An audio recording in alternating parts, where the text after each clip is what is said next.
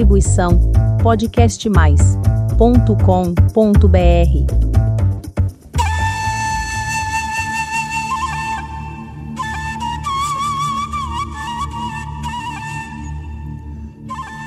Que bom que você está aqui para mais um episódio do podcast Dança Oriental. Hoje falaremos sobre o ritmo Kurkuna.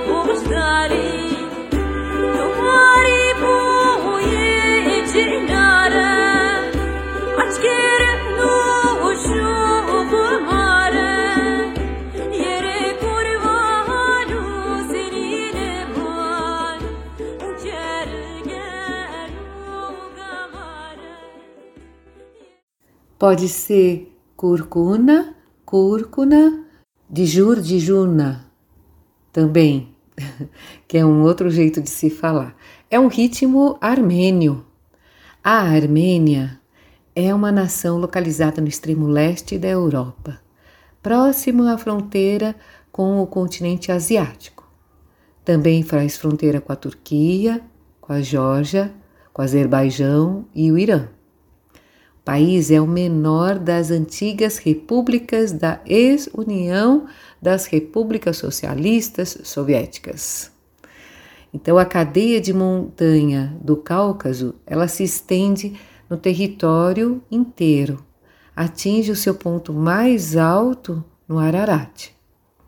A ocupação desse território é bastante antiga, por volta de 700 a.C.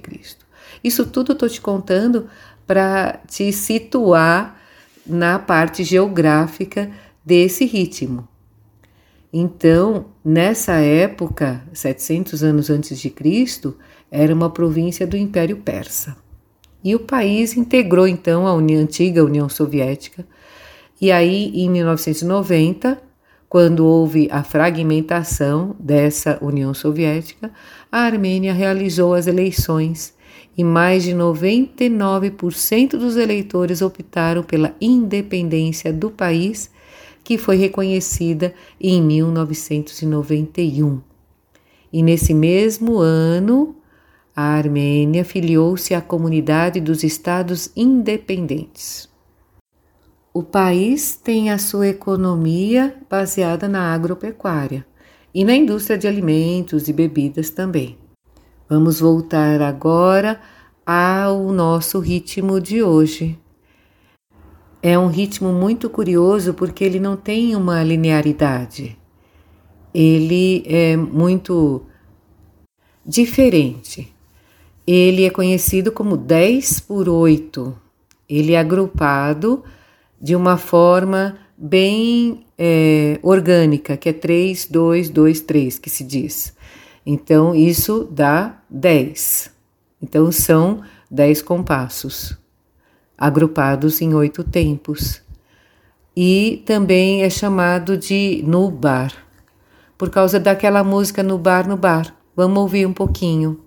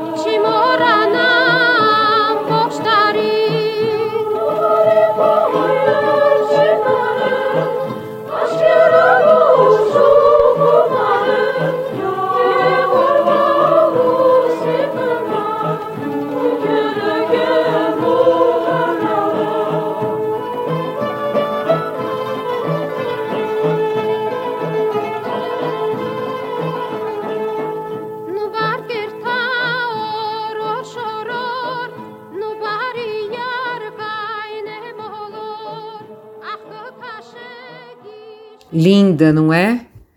É muito interessante. Você conhecia, mas não sabia o nome. Eu acredito muito nisso, porque como você é estudiosa ou estudioso, você tem essa memória das músicas porque você ouve regularmente várias músicas nas suas aulas, nos seus estudos. Cada silêncio que tem entre o dum e o taká, ele você tem essa pausa que dá essa estrutura meio estranha a esse ritmo.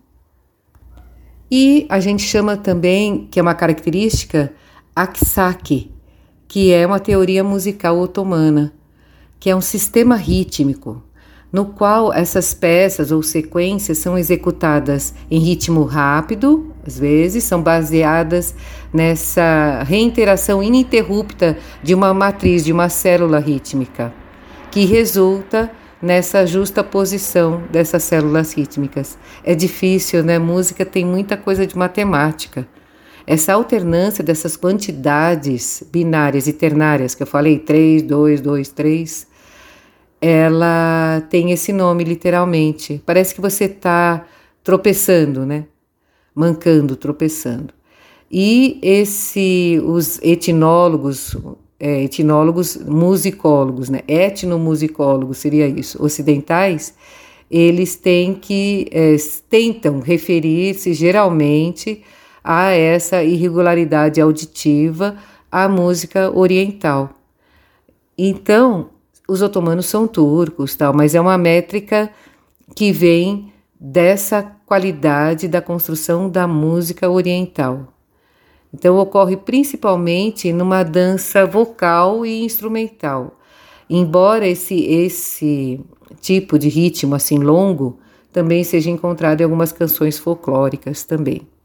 Parece que você está falando. Né? Na teoria musical oriental, esse termo refere-se a esse agrupamento desses pulsos padrões que eu estou falando para você, que é 3, 2, 2, 3, que dá 10. Vamos ouvir mais um exemplo, porque aí você também consegue estudar mais. A música é mesmo você falando, fica meio confuso, é mesmo a o ouvido mesmo. Vamos ouvir.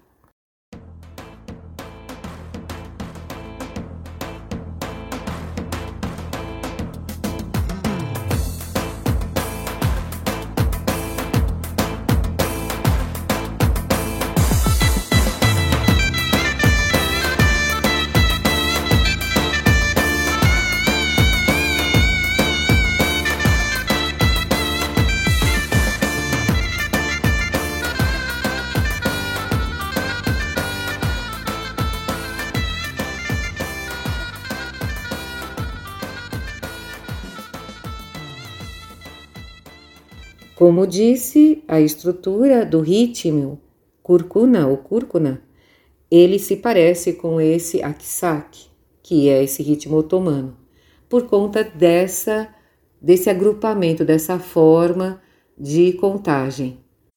Para estudar tocando os snudges, permaneça fazendo o dum com as duas mãos, o taká, né, direita e esquerda, e você tem então essa forte estrutura para você memorizar.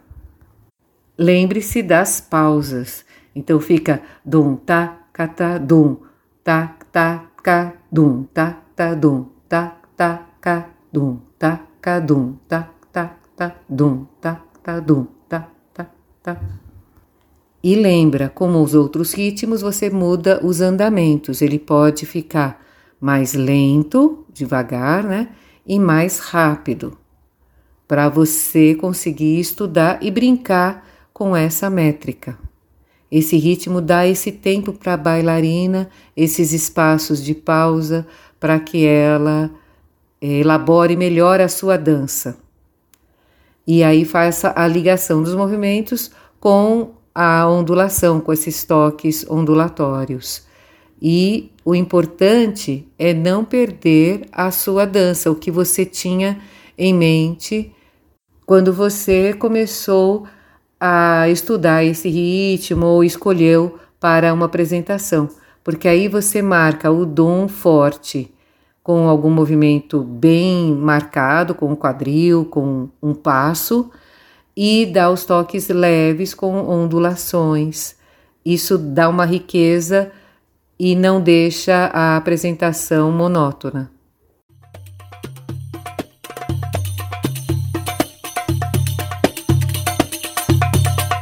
Interessante como cada ritmo tem a sua história, a sua história de construção, de aparecer dentro de um espaço geográfico, de uma situação.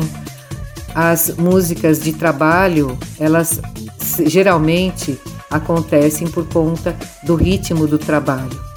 E as músicas que a gente usa no Oriente, principalmente, é, que é o nosso foco né, do podcast, ele tem essa qualidade do ritmo folclórico ou tradicional. Então é muito interessante que você tenha isso em mente e o do folclore passa para uma questão mais é, elaborada, mais mágica, mais repleta de riqueza na sua dança e na sua interpretação também. Eu quero agradecer mais uma vez a sua audiência e eu espero que você tenha gostado de mais esse ritmo. Obrigada e até o próximo episódio.